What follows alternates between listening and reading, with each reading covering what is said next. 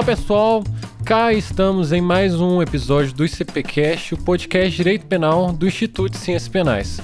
Meu nome é Ícaro Leon e hoje nós estamos aqui lançando uma nova série de episódios buscando tratar sobre o pacote anticrime, sobre essas mudanças que foram trazidas por essa legislação do ano passado, do final, né? Alguns dizem que é uma legislação natalina, que foi no dia 24 de dezembro. É, eu e o Pedro, que também é diretor de comunicação juntamente comigo no ICP Jovens, estávamos com esse planejamento já tem um tempo. Estávamos naquela etapa de desenhar o projeto, de pensar o que poderia ser trazido. Só que depois da última semana, é, depois das discussões trazidas pela última semana, nós resolvemos acelerar. Afinal, teve uma grande discussão de uma das mudanças trazidas pelo, pelo pacote anticrime, que foi a respeito do artigo 316 do CPP. Então, para tanto, nós é, chamamos, nós conseguimos a presença ilustre aqui de Caio Paiva, que é defensor público federal, especialista em ciências criminais, coordenador e professor do curso SEI e autor de artigos e obras jurídicas. O Caio também coordena o Tudo Penal, que para mim é um importante instrumento de trabalho no dia a dia, né? Seja canal do Telegram, seja buscador de jurisprudência. Então a gente está muito feliz de trazer ele aqui com a gente. Tudo bem, Caio? Tudo jóia, Ícaro, Pedro. Para mim é um grande prazer participar desse podcast de vocês. Eu sou absolutamente viciado em podcasts. Para mim, é uma das grandes, se não a maior invenção dos últimos anos. Eu não consigo vislumbrar mais viver sem ouvir podcasts. E acompanho vários podcasts da área do direito, especialmente direito criminal, e conheci o podcast de vocês, do ICPcast, já há algum tempo, devo ter ouvido quase todos os episódios, o episódio com o professor Jacinto, com o Toron, de modo que para mim é uma grande honra, uma grande satisfação, em especial para debater o tema que eu considero que é o coração do direito processual penal, que é a prisão preventiva. Nós podemos aí passar por vários temas do direito processual penal, mas que nós, para que nós possamos afirmar qual é a natureza de um sistema processual penal, essa resposta estará em como que o Estado lida com a prisão preventiva e com o princípio da presunção de inocência. Então, eu fico aqui à disposição de vocês para nós aprofundarmos aqui uma discussão sobre a assim chamada revisão periódica da prisão preventiva. Lembrando que o ICP, o Instituto de Ciências Penais, foi fundado em 1999, durante encontro de diversos acadêmicos e profissionais das carreiras ligadas às ciências criminais. Como o próprio nome sugere, o ICP é um fórum democrático e plural de estudos e debates em torno do tema. Estimulando a reflexão sobre as inúmeras vertentes das ciências penais, honra sua trajetória acadêmica, assumindo como eixo institucional a defesa intransigente das garantias individuais decorrentes das premissas do Estado democrático de direito e da Constituição, discussões caras à sociedade. Através da produção acadêmica, organização de eventos e cursos, o ICP cada vez mais supera os limites geográficos de Minas e do Brasil, honrando a luta pelos valores que se propõe a defender. Fica o convite a todos os nossos ouvintes para que conheçam os projetos do Instituto. Vocês podem encontrar mais informações através das nossas redes sociais, no Instagram, arroba Ciências Penais ICP ou arroba ICPjovem, ou através do site icp.org.br. Venham conferir. Então, Caio, na última semana é, repercutiu no noticiário nacional a decisão do ministro Marco Aurélio, que se sustentou no artigo 316 do Código de Processo Penal, que foi bastante discutida, né? É, ele foi bastante discutida pela, pelo indivíduo que, no caso, recebeu a liminar, que era o André do Rep, que existia a notícia de que ele participava de uma organização criminosa, etc. Mas agora, sem colocar rosto nesse artigo, sem colocar rosto nessa discussão, para situar nossos ouvintes, eu queria saber o que, que o artigo 316 dispõe e qual a melhor interpretação, qual é a história de criação desse artigo. Certo, Ícaro. Primeiro, eu considero importante ressaltar neste início que eu, particularmente, eu olho o direito processual penal muito pelas lentes do direito internacional dos direitos humanos. E o olhar do direito internacional dos direitos humanos para o direito processual penal e para o funcionamento do sistema de justiça criminal como um todo, ele, por vezes, é um olhar muito perigoso que é o que eu chamo de uma jurisprudência mais punitivista de órgãos e tribunais internacionais de direitos humanos, uma jurisprudência que vai tangenciar e dialogar de forma muito imediata com ideias como o direito penal do inimigo. Basta dizer que, para as graves violações de direitos humanos, a Corte Interamericana de Direitos Humanos, assim como outros órgãos e tribunais internacionais, desprezam grandes conquistas do cidadão, como o Instituto da Prescrição, da coisa julgada, dentre outras garantias do devido processo. Mas o direito internacional dos direitos humanos, ele traz para o direito processual penal também uma ampla, uma extensa normativa internacional, todos os tratados que estabelecem direitos civis e políticos, desde a Declaração Universal de 1948, passando pelo Pacto Internacional dos Direitos Civis e Políticos, pela Convenção Europeia sobre Direitos Humanos e pela nossa, da nossa região, a Convenção Americana sobre Direitos Humanos, estes tratados possuem uma disposição muito importante para aquilo que se denomina no direito internacional que é o direito a um julgamento justo. Falando especificamente sobre a prisão preventiva, para já chegarmos ao dispositivo crítico aqui, o parágrafo único do artigo 316 do Código de Processo Penal, eu acho que é muito importante que a audiência, nossa audiência aqui do ICPcast, que nós possamos desnaturalizar a prisão preventiva. Porque a prisão preventiva, ela deveria ser uma exceção ela não é uma exceção. Matematicamente, é uma exceção aquilo que é inferior à metade. Desde o advento da audiência de custódia, antes e no pós-audiência de custódia, a média nacional do Brasil nunca ficou aquém de 50% de conversão do flagrante em prisão preventiva. Então, a prisão preventiva no Brasil, ela é a regra. E a prisão preventiva não pode ser a regra. O direito internacional, ele legitima a pena de prisão e também legitima a prisão preventiva. Eu não sei vocês, mas eu particularmente não consigo imaginar, não consigo conceber um estado sem prisão preventiva também. Eu não sei o que fazer com quem ameaça uma testemunha, por quem contra quem está na iminência de fugir do distrito, do local onde está tramitando o processo a Corte Interamericana, outros tribunais internacionais vêm e estabelecem a prisão preventiva é sim convencional, é compatível com o Estado de Direito. Mas a prisão preventiva, ela representa um ataque muito grande para todo o conjunto de direitos e garantias do acusado. Assim que preso preventivamente, se o cidadão estava empregado, automaticamente ele está desempregado. O seu contato familiar é suspenso, se não eliminado. Pensem, toda a nossa audiência, nas dificuldades probatórias, em especial de processos penais mais complexos, de quem está preso, de quem ou é assistido pela defensoria, que infelizmente não tem condições de visitar os estabelecimentos penais de privação de liberdade com tanta frequência, para dialogar com a pessoa presa, estabelecer as diretrizes e as estratégicas defensivas a pessoa presa ela tem inevitavelmente o seu direito de defesa muito atacado. Ela perde contato com possíveis eventuais testemunhas de defesa e qualquer contato para se estabelecer ali um liame de conexão com as fontes de prova.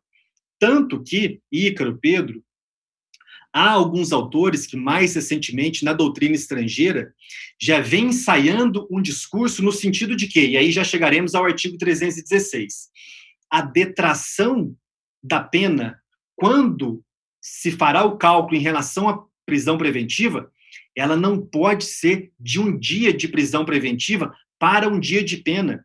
Isso porque a desproporção de quem foi preso preventivamente com quem respondeu o processo em liberdade deveria ensejar uma detração mais expressiva de pena, justamente também para se desestimular a utilização da prisão preventiva. Só para fechar um raciocínio de introdução a respeito do direito internacional, na nossa região, que é o Sistema Interamericano de Proteção dos Direitos Humanos, desde pelo menos a década de 80, quando um grupo de quatro juristas da nossa região dentre eles o grande Zaffaroni, eles elaboraram uma espécie de estudo manifesto com o título Os Presos Sem Condenação na América Latina e no Caribe. A partir de 1980, o problema da prisão preventiva se torna crônico na nossa região. A Comissão Interamericana, que é criada em 1959, com o passar dos anos, ela já começa a produzir, em especial nos anos 2000, relatórios sobre o uso da prisão preventiva nas Américas e, mais recentemente, agora em 2017, a Comissão Interamericana, diante deste problema tão crônico da nossa região, a sua relatoria para as pessoas privadas de liberdade redigiu, e eu já deixo antecipadamente para os nossos ouvintes a recomendação dessa leitura, Há, inclusive, em português, se vocês procurarem no Google, uma espécie de manual para a redução do uso da prisão preventiva nas Américas. E lá, meus caros, neste manual, um dos instrumentos colocados para reduzir o uso da prisão preventiva é justamente a revisão periódica dos seus fundamentos cautelares. O ministro Gilmar Mendes, naquela fatídica sessão da semana passada do plenário do STF, ele apontou que a revisão periódica da prisão preventiva é filha dos mutirões carcerários. Ele tem razão em parte. Isso porque, adentrando agora mais especificamente ao artigo 316, parágrafo único, uma das poucas e grandes novidades positivas do pacote anticrime, o ministro Gilmar Mendes tem razão em parte porque, de fato, a finalidade principal da revisão periódica da prisão preventiva é atuar para que pessoas, principalmente sem uma defesa técnica construída, onde não há defensoria pública instalada, não fiquem esquecidas no cárcere, presas preventivamente. Mas a revisão periódica, ela não serve apenas para eliminar ou pelo menos para prevenir essas situações mais dramáticas de prisão preventiva. As prisões preventivas daquelas pessoas que possuem advogado constituído, que estão sendo assistidas pela Defensoria Pública num processo regularmente com uma assistência jurídica materialmente eficaz, o risco processual causado pelo estado de liberdade do réu, ele tende a diminuir no decorrer do processo. De modo que a Corte Interamericana, nos seus vários precedentes sobre revisão periódica, ela vai e coloca uma, uma lição muito elementar o juiz não tem que aguardar a conclusão do processo para designar uma audiência de instrução, para proferir a sentença condenatória ou absolutória, para resolver sobre a necessidade da prisão preventiva. Então, para a gente fechar essa primeira parte, o que realmente determina esse artigo? Este artigo tão somente traduz o princípio correlato à prisão preventiva, que é o da sua provisoriedade. O risco processual identificado como causa para a prisão preventiva, ele não é permanente, ele não é eterno. O juiz tem que revisá-lo a todo momento. E o nosso legislador, ele não criou o Instituto da Revisão Periódica da Prisão Preventiva. Existe em praticamente todos os países essa garantia. Na nossa região, já indiquei a Comissão Interamericana, a Corte Interamericana, no sistema global, no âmbito da Organização das Nações Unidas, a jurisprudência do seu Comitê de Direitos Humanos.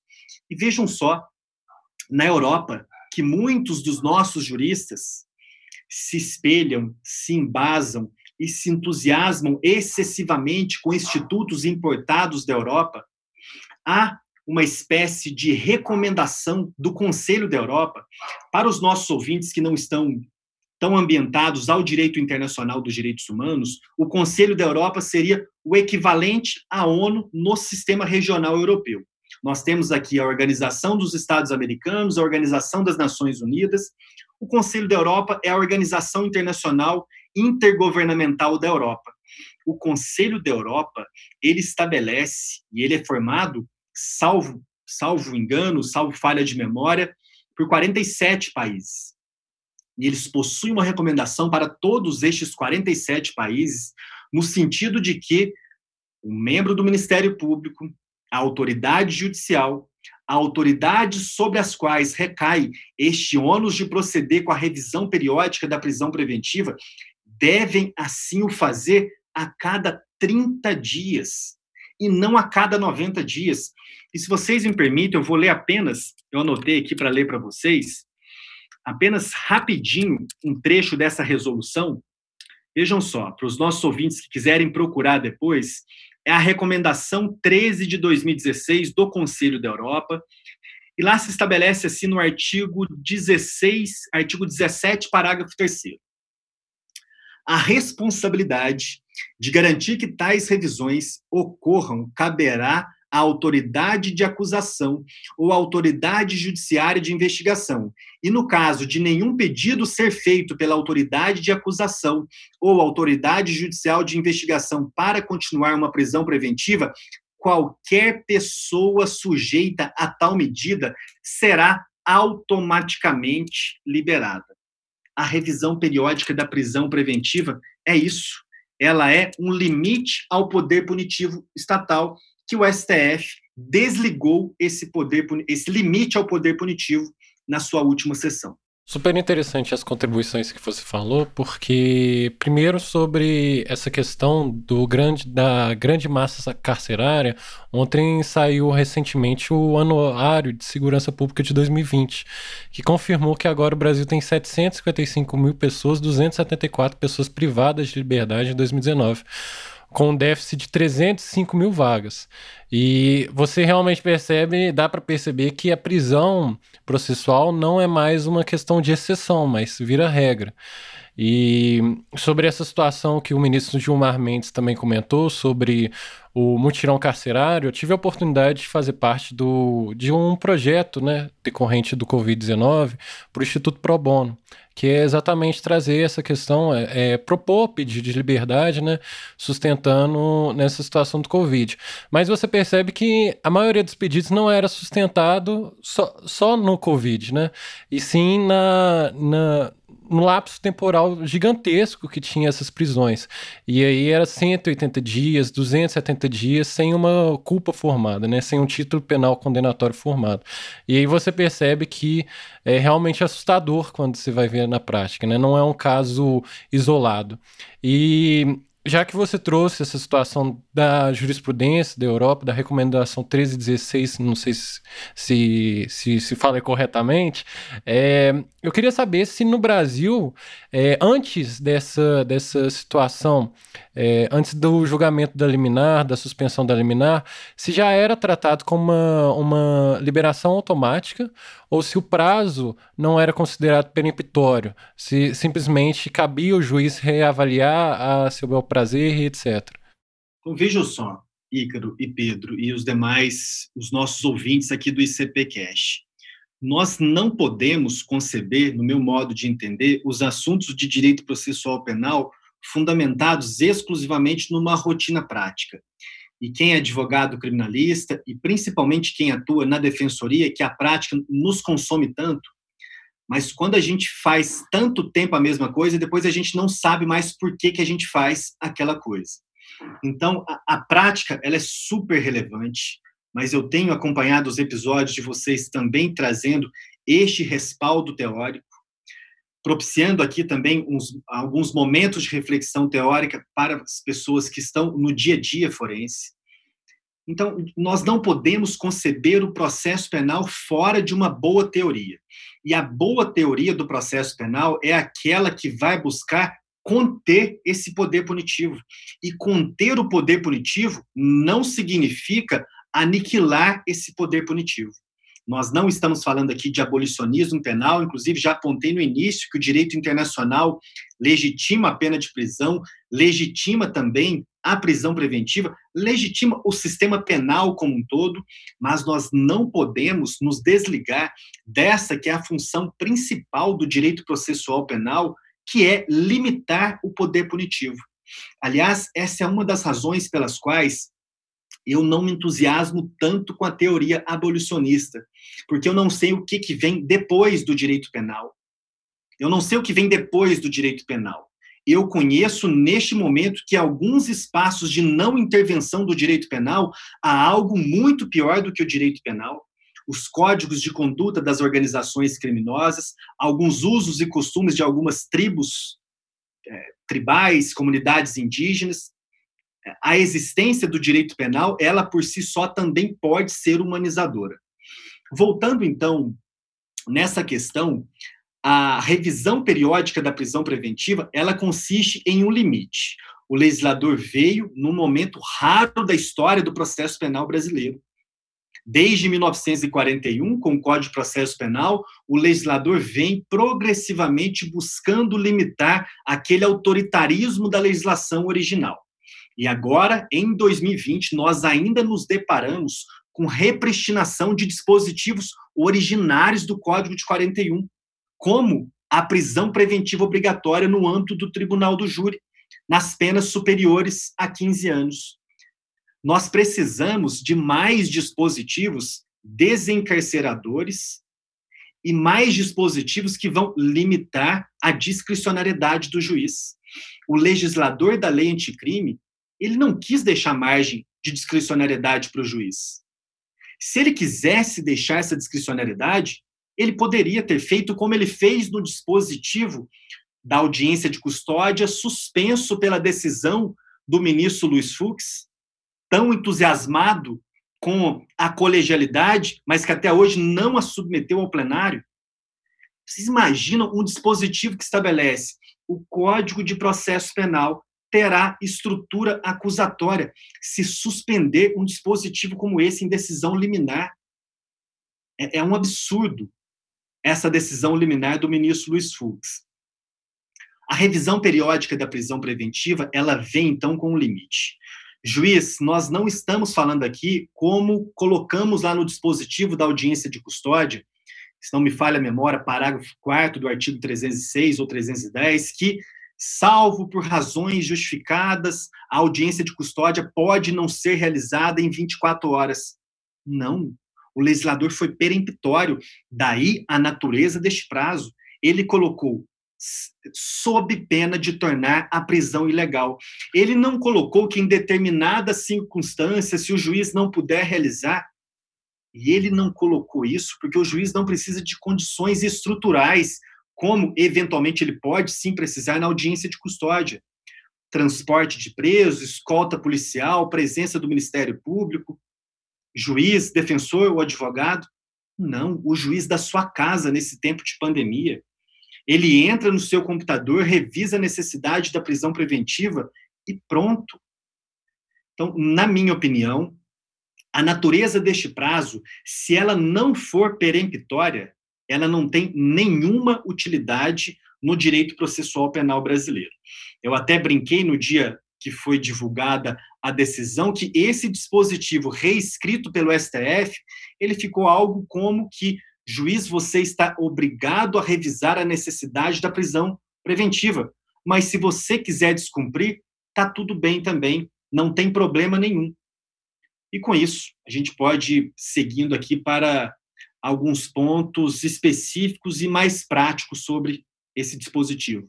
Então, Caio, sobre essas situações, uma rotina mais prática, eu queria saber se a norma é, em questão, se ela impõe um dever ao Ministério Público para manutenção da prisão preventiva até nove, é, após os 90 dias e para esse juiz também.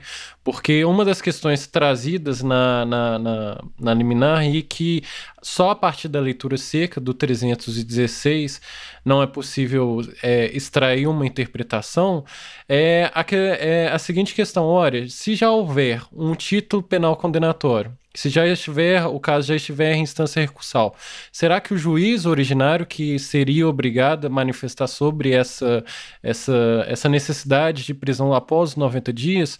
Porque a partir da leitura não dá para se entender muito bem. O que você acha sobre? Certo. Então nós temos aí, Ícaro e Pedro, duas questões. A primeira questão é se a norma também se dirige ao Ministério Público ou exclusivamente ao juiz e segundo, a autoridade competente para proceder com a revisão periódica da prisão preventiva. As normas internacionais e também a jurisprudência sobre o tema, nos âmbitos interamericano, global e europeu, elas sempre mencionam autoridade judicial e Ministério Público. Da forma como redigido esse artigo 316, parágrafo único, me parece que sim, se o Ministério Público ainda possui ali uma pretensão de que a prisão preventiva deva ser mantida, ele deve sim se manifestar nesse sentido, tanto que no famoso caso julgado pelo STF na semana passada, pelo que foi noticiado, o Ministério Público não fez esse pedido, mas não tendo feito este pedido, por isso que é uma questão sim mais secundária a norma se dirigir ou não ao Ministério Público, mas ela também se dirige, deixando este primeiro ponto claro. Se o Ministério Público não faz esse pedido de renovação da cautelaridade da prisão, este dispositivo é o único dispositivo do Código de Processo Penal, alterado pela lei anticrime, que autoriza o juiz a prender de ofício. A lei anticrime ela adotou uma perspectiva, eu diria, mais exacerbada do sistema acusatório, no sentido de retirar totalmente o juiz da interferência no processo de natureza cautelar e também probatória. Mas nesse dispositivo ela foi muito clara. Como a prisão preventiva já foi decretada, espera-se que quando foi decretada, foi a pedido do Ministério Público e não de ofício, da forma como redigido, redigida essa reforma, mas essa lei autoriza o juiz muito claramente a proceder, não apenas autoriza, mas impõe que o juiz revise a necessidade da prisão preventiva de ofício. Então, em termos práticos, se o Ministério Público não se manifestou no processo, o juiz pode, de ofício, revisar a necessidade da prisão preventiva.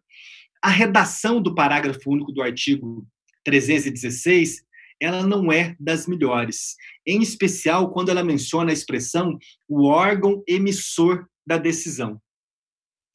É difícil encontrar, inclusive nos debates legislativos, eu não encontrei um debate específico sobre essa questão, mas é difícil extrair desse dispositivo que o legislador pretendeu limitar a revisão da necessidade da prisão preventiva à primeira instância. A expressão órgão emissor da decisão não me convence no sentido de que esse dispositivo somente vale na primeira instância. Eu entendo que este dispositivo deve ser lido de acordo com o regime geral da prisão preventiva, compreendendo-a como uma prisão cautelar e aqui compreendendo qual é o termo final de uma prisão cautelar. O termo final de uma prisão cautelar é o trânsito em julgado, de modo que a revisão da necessidade dessa prisão preventiva deve acompanhar o estado prisional do acusado até o trânsito em julgado. Não vejo, sinceramente, nenhuma dificuldade para se localizar a autoridade competente para proceder com esse exame. Na primeira instância, o juiz, se houve contra um pedido do Ministério Público o juiz indeferiu a decretação da prisão preventiva. O Ministério Público interpõe recurso em sentido estrito. O tribunal diverge do juiz de primeira instância e decreta a prisão preventiva. Neste caso, não há uma extensão de competência, neste momento ainda precoce, para o tribunal. Assim como, quando o Ministério Público apresenta a denúncia, o juiz rejeita a peça acusatória, se o Ministério Público interpõe recurso, o tribunal reforma aquela sentença, o processo volta para o juiz competente. Isso significa que, enquanto não proferida a sentença de mérito na primeira instância, é ao juízo de primeira instância a competência para proceder com esse exame. Remetidos os autos para o tribunal, para o julgamento da, da apelação, a competência para proceder com este exame será do relator da apelação. Depois, remetidos os autos para o STJ ou para o STF, para julgar recurso especial ou recurso extraordinário, de novo, essa competência será do respectivo relator, seja do habeas corpus, seja da apelação do recurso especial ou do recurso extraordinário. Sendo muito sincero em relação a essa questão, eu defendo, já defendi, inclusive um texto lá no blog do Tudo de Penal, que o entendimento mais coerente seria, sim, vincular o parágrafo único do artigo 316 à natureza da prisão preventiva. De modo que essa revisão deveria ser realizada enquanto o título prisional não se transmutasse de prisão preventiva para início de um cumprimento definitivo de pena. Mas eu, particularmente, naquela sessão do STF da semana passada, eu discordo da tese lá fixada. O ministro Alexandre de Moraes chegou a propor uma segunda tese, que seria o parágrafo único do artigo 316 não deve ser aplicado após a confirmação da sentença condenatória. Ou seja, ele não deve ser verificado nas instâncias para julgar recursos de natureza extraordinária. A primeira tese, eu sou totalmente contrário. Isso porque o STF estabeleceu que não vale nada o artigo 316. É quase que uma mera recomendação. Mas a segunda tese, em que pese eu tenho um entendimento no sentido de que deva sim se aplicar no âmbito do STJ e do STF, eu considero que não seria um golpe tão duro neste instituto. Se ou o legislador ou o STF estabelecesse no STJ e, não, e no STF, não há que se falar em reexame de ofício dessa prisão cautelar. Isso porque, na tramitação dos recursos de natureza extraordinária, há uma presunção quase que absoluta que essa pessoa está bem assistida tecnicamente. Seja por um advogado, um defensor público, ele fez o STJ ou o STF admitir um recurso de natureza extraordinária, que nós bem sabemos que é algo muito difícil de acontecer. Mas da forma como está redigida o 316, parágrafo único, eu penso sim que o legislador não pretendeu limitar essa revisão à primeira e também não pretendeu limitar ela à primeira e à segunda instância. Ele teria essa opção de estabelecer que, na parte final, ou com mais um parágrafo, que o parágrafo anterior não se aplica no julgamento de recursos de natureza extraordinária. E aqui, sendo coerente, estamos no âmbito do processo penal que mais exige um princípio da estrita observância da lei que é o âmbito da prisão preventiva. A Corte Interamericana já colocou em vários julgados que, quando estamos no âmbito das medidas cautelares pessoais ou patrimoniais, devemos observância ao princípio da tipicidade. Tal como ocorre lá no direito penal material, nós também devemos aqui observância ao princípio da tipicidade. Não, é super legal o que você disse, porque é, já teve decisão, acredito que o, do STJ, se não falho engano, da ministra Laurita Vaz, né? Que fala que é, falou que no STJ essa lei não se aplicaria, né? A obrigação de revisar de ofício seria só imposta ao juiz ou tribunal, né, que decretou a prisão. E isso é de certa forma inviabiliza, né, o próprio. É, você concebe limites ao artigo e inviabiliza o objetivado pelo legislador. E o Caio, eu queria, é, se você perceber que, que essa, após essa decisão do STF, também a partir do histórico que o Brasil tem, é que eles legislam ou decidem de acordo com o caso, uma capa, né? É, isso foi a partir de um caso particular. Isso é, foi na lei de crimes hediondos, depois teve a situação da lei Carolina Dickman, né, que se pode falar que uma lei tem o nome de uma atriz. E eu queria saber se essas controvérsias de se julgar um caso relativamente rumoroso, extremamente rumoroso, podem acabar invalidando uma norma. É, porque, ao contrário do que parece ó, é, no julgamento do STF, as pessoas que necessitam realmente desse instituto são os anônimos assistidos pela defensoria, né? E eu queria saber se existe o risco de afastar uma lei razoável em razão de um, um caso específico, né? Um caso que, que, que é relativamente odiado, vamos dizer assim, pela sociedade. Perfeito, Igor. Essa é uma, uma excelente questão. Para quem nos ouve, um dos temas mais desafiadores do processo penal atualmente é o de que o habeas corpus é o maior modulador e produtor da jurisprudência penal do STJ e do STF. E já faz um bom tempo que o STF e o STJ fixam teses em habeas corpus. E isso pode ocasionar a que a pessoa chegue até o STF buscando a sua liberdade. E além de não ter conseguido a sua liberdade, ela ainda causa o estabelecimento de um precedente quase que vinculante, Um precedente do plenário hoje, ele é sim vinculante. Embora não seja formalmente, não foi um processo no âmbito do controle objetivo e abstrato de constitucionalidade, mas uma decisão do plenário, ela será observada ou deveria ser observada por todos os juízes criminais do país. Que foi o que aconteceu na presunção de inocência, né, que foi um 26292, que depois, é, durante dois, três anos, continuou daquela decisão, né? Sim. E vejam só, até me lembrei sobre, sobre essa questão, quando o STF, por isso que, aliás, as defensorias vêm debatendo há algum tempo questões sobre o litígio estratégico no âmbito dos, dos tribunais superiores.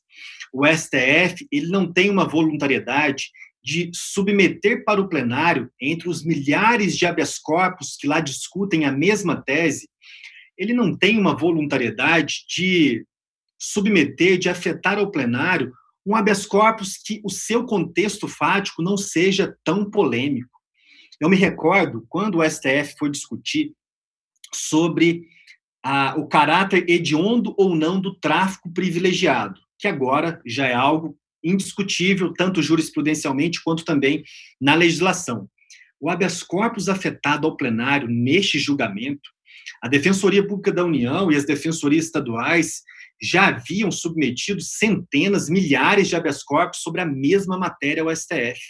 O habeas corpus afetado ao plenário, tanto que a decisão, se não me falha a memória, foi por 5 a 4 ou 6 a 5, foi um processo em que a pessoa, o réu, havia sido preso em flagrante com toneladas de cocaína, sendo que a defensoria discutia a hediondez do tráfico privilegiado de casos muito melhores estrategicamente, prisões de mulheres, prisões de estrangeiros, presos sem nenhum tipo de reincidência ou maus antecedentes, e por isso quase que o STF estabelece no plenário a hediondez do tráfico privilegiado. Na suspensão de liminar deste processo do chamado lá André do Rep, o STF, por isso que eu estava dizendo mais no início sobre o quanto é importante a teoria do processo penal, a dogmática do processo penal, porque o artigo 316, parágrafo único, ele não está inserido no contexto de necessidade ou desnecessidade da prisão. A sua parte final é muito clara ao relacionar a não observância à ilegalidade da prisão. E no processo decisório de uma prisão o juiz só discute a necessidade da prisão se ela for legal. Por isso, a decisão do ministro Marco Aurélio, juridicamente, ela é irretocável. A prisão preventiva, pelo que foi noticiado, me parece que ela, a sua necessidade estava muito evidente. A necessidade da prisão preventiva estava muito evidente, tanto que, quando solto, o réu fugiu do país. Mas o ministro Marco Aurélio não podia discutir a necessidade da prisão. Ele não conseguiu superar o degrau da legalidade. No caso do André do Rep, discutimos a não revisão periódica da prisão preventiva. E se em outro caso o réu foi torturado ou sofreu algum tipo de violência policial na abordagem ou na escolta policial um caso e contexto fático evidente de ilegalidade da prisão, será aplicada a mesma jurisprudência no sentido de que, se o caso for muito grave, não podemos colocar uma pessoa em liberdade. E aqui eu deixo para reflexão dos nossos ouvintes. Quando nós, ao invés do que o ministro Marco Aurélio fez, que é esquecer a capa do processo, quando o julgador dá uma relevância muito acentuada à capa do processo. Quando ele estabelece, implícita ou expressamente, que para casos muito graves, dispositivos limitadores do poder punitivo estatal não se aplicam, leiam o direito penal do Jacobs, do inimigo do Jacobs. É isso, literalmente, que ele propôs. É isso que os órgãos e tribunais internacionais de direitos humanos fazem em relação aos crimes que atentam gravemente contra os direitos humanos. O grande erro do Jacobs, reiterado pela Corte Interamericana de Direitos Humanos, tão criticada neste ponto, o entendimento e não a Corte, pelo Zaffaroni, que tem passado omisso o seu mandato perante a Corte sobre essas questões, mas a grande crítica do Zaffaroni ao direito penal do inimigo é justamente essa. A proposição do Jacobs procura estabelecer uma compreensão estática de quem será o inimigo. O inimigo pode ser o terrorista, o inimigo pode ser um adversário político, o inimigo pode ser aquele que praticou um crime grave contra os direitos humanos. O inimigo pode ser quem está traficando drogas. Mas amanhã, quem será o inimigo? Quando, diante dessa categoria do inimigo, nós desprezamos dispositivos limitadores, como é claramente o 316, parágrafo único do Código de Processo Penal, nós desligamos alguns limites deste poder punitivo. Nós retiramos, me valendo aqui de outra metáfora do Zaffaroni, nós retiramos alguns tijolos ou algum cimento desse dique que busca conter o poder punitivo estatal. A decisão do STF ela foi absurda por vários motivos. Ela foi equivocada por vários motivos, equivocou-se no conteúdo, equivocou-se na forma. Se estabeleceu como tese ali daquele julgamento que a não observância da revisão periódica da prisão preventiva não implica automaticamente na sua revogação Vejam de novo a ausência da boa teoria naquela sessão do STF. Quando falamos de ilegalidade, ou ilegalidade ou legalidade da prisão, não estamos falando de revogação. Não estamos falando de revogação da prisão preventiva. Este é um segundo degrau que o STF não poderia ter discutido naquele dia, inclusive com alguns discursos que ensejariam um outro episódio de vocês aqui, com alguém com um talento maior em criminologia, para analisar alguns discursos criminológicos de ministros do STF, em especial do ministro Barroso, que se aproveitou da ocasião para fazer todo um proselitismo, um populismo punitivo, falando de corrupção, de bem versus mal, de mocinho versus bandido. Literalmente, ele colocou isso no seu voto, na sua exposição oral.